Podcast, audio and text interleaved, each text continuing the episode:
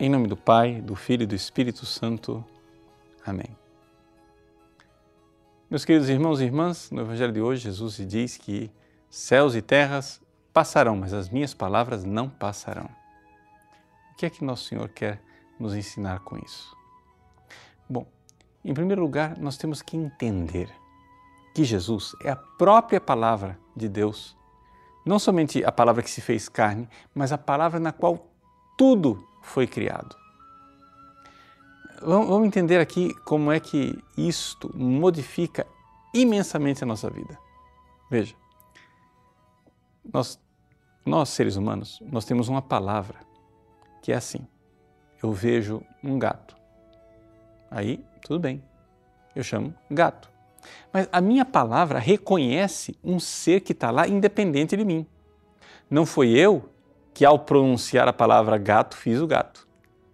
Quando eu vejo um cachorro, um carro, um caminhão, não sou eu quem estou fazendo essas realidades, eu estou reconhecendo. Então, para mim, eu estou, na verdade, quando eu mudo a minha cabeça e me adequo às coisas que estão lá. Sou eu quem tenho que mudar. É? Então, por exemplo, eu achava né, que tinha 10 reais na minha carteira. Abro a carteira vejo que não está lá. Vou ter que mudar de opinião. Eu tenho que mudar a minha ideia.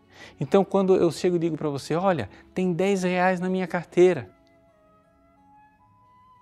eu vejo que não tem 10 reais, eu vou ter que mudar a minha palavra. A minha palavra passa. A minha palavra, porque não sou eu quem faço as coisas, então eu sou passageiro. Mas a palavra de Deus é diferente. A palavra de Deus ela faz as coisas. Então quando Deus chega e diz: "Faça-se a luz", a luz se faz. Só o ato de Deus pronunciar, a coisa acontece. Não é que Deus disse assim: "Faça-se a luz". Aí alguém ouviu: "Ah, ele está querendo fazer a luz", então foi lá, correu, obedeceu e fez a luz. Não. O próprio pronunciar dá ser às coisas. Isso quer dizer então o seguinte: que ao contrário dos seres humanos, se eu, ser humano, tenho uma coisa na minha cabeça e a realidade é outra, a minha cabeça tem que mudar. A minha inteligência tem que se adequar. A minha palavra tem que mudar. Deus é o contrário. Se no plano de Deus, na inteligência de Deus, na palavra de Deus existe uma coisa e o mundo não está em sintonia, tem alguma coisa que não está correspondendo, quem vai mudar é o mundo. Quem tem que mudar é o mundo. Somos nós quem temos que nos adequar à palavra de Deus. Agora, Jesus veio ele pronunciou suas palavras. Ele disse o planejamento de Deus, o projeto de Deus, o sonho de Deus, o reino de Deus. Ele nos revelou os segredos do coração de Deus. Nós vamos ter que mudar. Quem vai ter que mudar é esse mundo. Porque este mundo, ele passa, esse mundo se modifica. O mundo material, ele vai passar e nós, seres humanos, vamos ter que mudar também.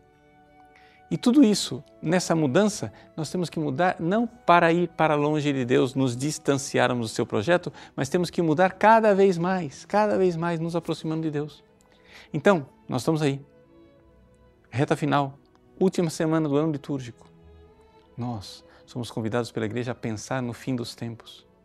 Mas o fim dos tempos não quer dizer simplesmente acabou o cronômetro, acabou o tempo. O fim dos tempos quer dizer a finalidade dos tempos para onde nós estamos indo? Estamos indo para realizar, para que Deus seja tudo em todos, para realizar a palavra de Deus. A palavra de Deus será realizada, ela não passará. O mundo, se tem alguma coisa que não está de acordo com a palavra de Deus, esse vai passar. Nós passaremos. Mas a palavra de Deus permanece firme eternamente. Deus abençoe você. Em nome do Pai, e do Filho e do Espírito Santo. Amém.